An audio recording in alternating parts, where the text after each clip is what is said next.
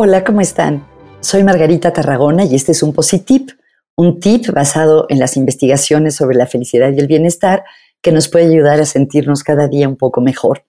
Fíjense que acaba de terminar el semestre, yo doy clases en el ITAM, doy una clase de psicología del bienestar y la felicidad, y al final del semestre siempre me gusta preguntarle a los alumnos qué conceptos o qué ideas que aprendieron en la clase creen que van a recordar dentro de mucho tiempo que realmente creen que ha tenido un impacto en sus vidas.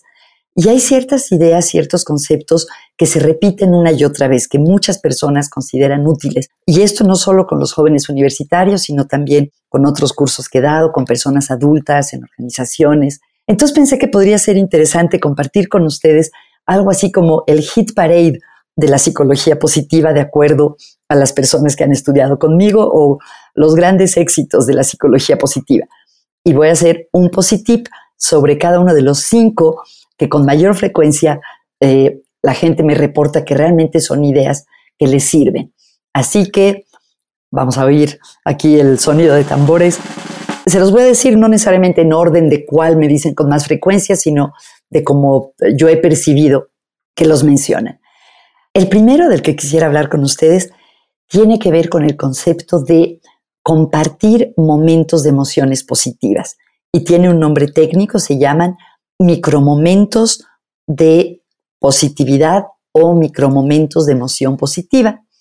Esto lo ha estudiado la doctora Bárbara Fredrickson, que es una gran investigadora, y se refiere a, como su nombre lo dice, micromomentos, periodos cortitos en los que compartimos una emoción positiva con otra persona. Eh, puede ser, por ejemplo, toparnos con alguien en el elevador y sonreírnos o caminar con nuestro, nuestros amigos hacia el salón de clases y reírnos en el pasillo o sentarnos con tranquilidad con nuestra pareja a disfrutar una taza de café en la mañana o em, bailar con alguien, sonreírle a una persona desconocida en la cola del autobús, son estos instantes en los que ambas partes sienten la misma emoción positiva.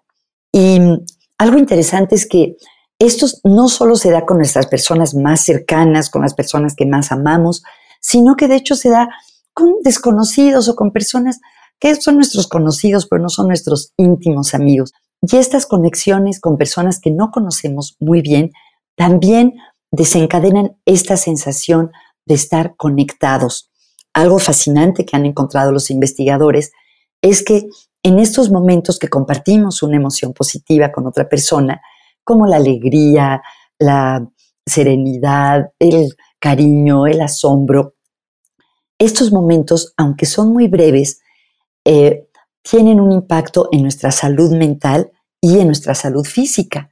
Se llaman micromomentos de resonancia porque cuando estamos ambos sintiendo una emoción positiva, nuestros cuerpos se sincronizan, a veces nos ponemos en la misma posición y algo increíble, se sincronizan nuestras ondas cerebrales y nuestro ritmo cardíaco.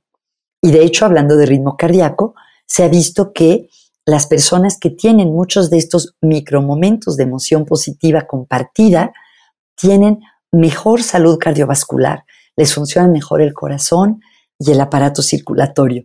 ¿A poco no es algo increíble? Otra cosa fascinante que han encontrado los investigadores es que las personas que tienen estas emociones positivas compartidas, Bárbara Fredrickson dice que las emociones no son algo que esté contenido adentro de nosotros, sino que es algo que circula entre nosotros, digamos, que nos vamos rolando y compartiendo la emoción positiva. Y las personas que tienen este tipo de experiencias se sienten más conectadas con los demás y tienden a ser más humildes. Y esta sensación de conexión y de humildad eh, son virtudes que nos ayudan a vivir mejor en sociedad. También el experimentar estos momentos de emoción positiva compartida nos ayuda a ser más fuertes y a tener resiliencia para los momentos difíciles, para las épocas malas de la vida. Entonces, ¿qué podemos hacer? De hecho, lo hacemos de manera espontánea porque estamos cableados para conectarnos con los otros, pero sí podemos hacer pequeñas cosas que de manera sutil nos ayuden a conectarnos y a compartir emociones positivas con otras personas.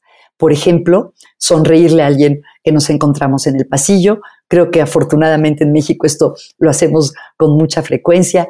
Em, eh, reírnos con un chiste eh, que nos cuenta alguien, ponerle atención y ver a una persona de nuestra familia y dejar el celular y poner atención cuando está hablando con nosotros, hacer un pequeño favor a alguien. Todas estas son maneras de promover interesarnos por alguien, hacerle una pregunta a una persona. Todas estas son maneras de promover estos pequeños momentos de conexión. Se los dejo y si lo quieren probar como un experimento, cuéntenme cómo les fue.